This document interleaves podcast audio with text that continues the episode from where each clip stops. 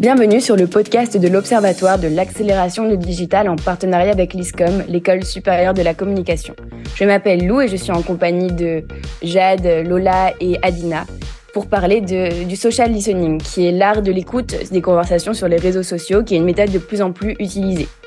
Euh, Adina, si je te dis social listening, euh, ça te fait penser à quoi? Euh, bonjour Lou, merci pour ta question. Alors le social listening, euh, qui veut littéralement dire euh, écoute sociale, euh, c'est une pratique, un outil qui consiste à surveiller et analyser les conversations et les mentions sur les médias, médias sociaux. ça peut aussi être sur les blogs et les forums et d'autres plateformes en ligne. il s'agit de recueillir des informations sur ce que les gens disent autour d'une marque, d'un produit ou d'une personne. Voilà, est-ce que ça répond à ta question euh, Ok, donc j'ai à peu près compris ce que c'était le social listening et euh, et si je si j'ai bien compris aussi, Lola, c'est toi qui fais, euh, toi tu t'occupes aussi de la question sur qu'est-ce que ça apporte aux marques en fait comme outil spécifiquement. Ouais, c'est ça. En fait, euh, ce qu'il faut se dire, c'est qu'aujourd'hui le social listening, c'est un outil qui est finalement indispensable pour les marques. Euh, il va permettre en fait de mieux comprendre de manière plus approfondie les besoins des consommateurs, en fait d'accéder à une mine d'informations précieuses sur les préférences, les besoins et les attentes des consommateurs. Donc, c'est un outil aussi qui va être nécessaire pour une bonne gestion de sa réputation. Donc, qui va permettre de surveiller euh, sa réputation en ligne et de répondre rapidement aux commentaires négatifs ou aux problèmes euh, des clients, en tout cas de vos clients, si vous êtes, euh, si vous avez une marque. Il va aussi permettre en fait d'identifier les influenceurs et les ambassadeurs de la marque euh, voilà, et puis en surveillant notamment les conversations. Donc c'est là qu'on pourra repérer finalement les individus qui parlent positivement euh, ou négativement euh, des produits ou des services fournis par la marque.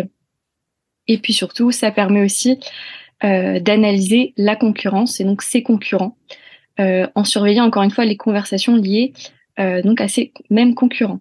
Euh, offre aussi finalement une occasion euh, unique de comprendre leurs forces et leurs faiblesses, et donc d'identifier des opportunités encore non exploitées et ainsi de se positionner euh, assez stratégiquement finalement euh, sur le marché. Ok, super intéressant. En fait, là, je comprends bien ce que ça apporte aux marques, mais ça me fait un petit peu peur quand même parce que je me dis un réseau social comme euh, comme Facebook, bah, on peut on peut vraiment pas vraiment se cacher, qu'on peut anonymiser notre présence à la limite, mais en fait, on est toujours soumis au fait d'exister dans le réseau. Et ce que tu nous dis, c'est que on peut être capté par des algorithmes sur euh, sur euh, simplement, même si on dissimule notre notre notre prénom, etc., juste pour euh, donner de la donnée aux, aux, marques. Donc, en fait, la question que je me pose, c'est un peu maintenant sur la confidentialité des données. Donc ça, je pense que c'est plutôt Jade qui va nous répondre, non? Oui, tout à fait. Alors, de nos jours, euh, ce qu'on sait, c'est que les médias sociaux regorgent vraiment de données personnelles qui sont sensibles, euh, telles que les opinions, les préférences et les comportements aussi des utilisateurs. Euh, si les entreprises se livrent justement au social listening, ben en fait, il va être essentiel qu'elles traitent aussi ces données avec euh, un grand respect euh, pour tout le monde et qu'elles puissent mettre en place des mesures de protection adéquates. Et ce pourquoi la protection justement euh, des données implique tout ce qui va veiller à ce que les informations soient collectées, soient utilisées de manière qui soit légale, éthique et conforme aussi aux réglementations en vigueur. Et euh, elles doivent aussi assurer euh, et de disposer euh, du consentement des utilisateurs avant de pouvoir euh, collecter donc l'ensemble de leurs des données et de mettre en place aussi des politiques claires concernant l'utilisation de leur stockage. Et enfin, moi, je pourrais terminer aussi sur euh, une partie qui est assez intéressante, qui va être tout ce qui va être la réglementation sur la protection des données, euh, tels que les règlements euh, généraux sur la protection des données, qui sont le donc euh, RGPD en Europe. Ça joue un rôle essentiel dans la protection de la confidentialité des utilisateurs. Et les entreprises euh, doivent vraiment se conformer à toutes ces protections-là qui sont données justement par par ces réglementations en Europe. Bah, merci déjà pour toutes ces explications. Moi, je pense que j'y vois beaucoup plus clair. Je sais pas si vous avez lu, mais un livre qui est sorti en 2022 qui s'appelle euh, Toxic Data. Euh, en gros, il a été, ça a été, le, le, le, bouquin a été écrit par un euh, mathématicien qui est directeur de recherche au CNRS. Et là, en fait, c'est un de ses premiers livres grand public où, en fait, il va essayer de, d'alerter un peu la population sur le fait que un, le, le flux des données qui circulent sur Internet peut être super facilement, euh, euh, comment on dit, un, instrumentalisé. Et il reprend l'expérience qui est menée par un journaliste qui s'appelle Matonan, qui décide un jour de liker tout ce qu'il voit sur Facebook, et en moins de 48 heures, non seulement il reçoit beaucoup de contenu horrible sur son euh, feed, mais son expérience, elle a eu pour effet collatéral d'influencer tous les fils d'actualité de ses propres contacts. Donc, sans avoir rien demandé, ces contacts, ils ont commencé à recevoir des suggestions de contenu qu'ils n'auraient pas eu autrement. Et, en fait, euh, infiltrer les réseaux de cette manière, donc euh, en modifiant les flux d'informations qu'on peut voir, etc., c'est super courant. Et c'est un peu ce qu'a fait en, pendant les élections américaines les dernières, le Kremlin pour, pour influencer les votes. Donc moi, c'est un peu ce, que, ce, que ça, ce qui me fait peur dans toute cette affaire de euh, social listening. En fait, l'écoute des réseaux sociaux, c'est peut-être bien pour les marques, effectivement, mais ça doit être réalisé avec beaucoup de précaution parce que sinon, on va confondre opinion et influence. Enfin, je sais pas ce que vous en pensez, mais moi, je pense que la, enfin, je pense qu'il faut quand même euh, vachement limiter ce, ce, travail, etc. Et euh, il faut protéger surtout les consommateurs avant toute chose. Oui, je pense que c'est un très bon point. Hein. C'est très important la protection des données de consommateurs et moi, personnellement, je pense que même pour les marques, ça peut facilement euh, être à l'excès euh, l'utilisation de ce sort d'outils.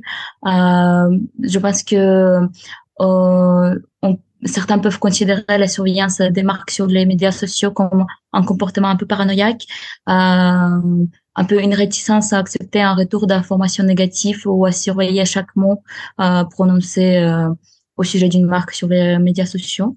Euh, je pense que euh, il y a une part de perfectionnisme et peur des commentaires négatifs euh, qui peut conduire à une surveillance constante et cette soif obsessionnelle des commentaires positifs uniquement.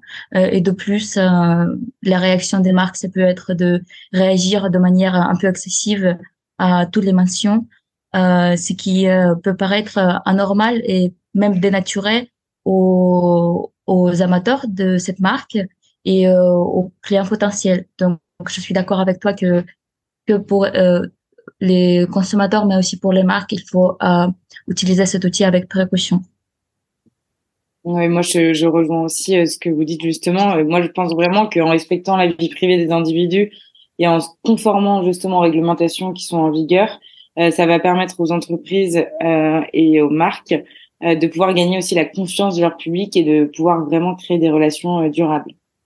En fait, c'est un peu flippant de se dire qu'on est quand même réduit au, rang de simples données, qu'on compose entre autres des algorithmes de recommandation, mais euh, en fait, ces algorithmes-là, ils peuvent identifier ce qui est populaire, ce qui ne l'est pas, ils peuvent dire approximativement pourquoi, mais en fait, ils vont surtout se fier à la masse, à la moyenne, à, l'opposition de j'aime et de j'aime pas.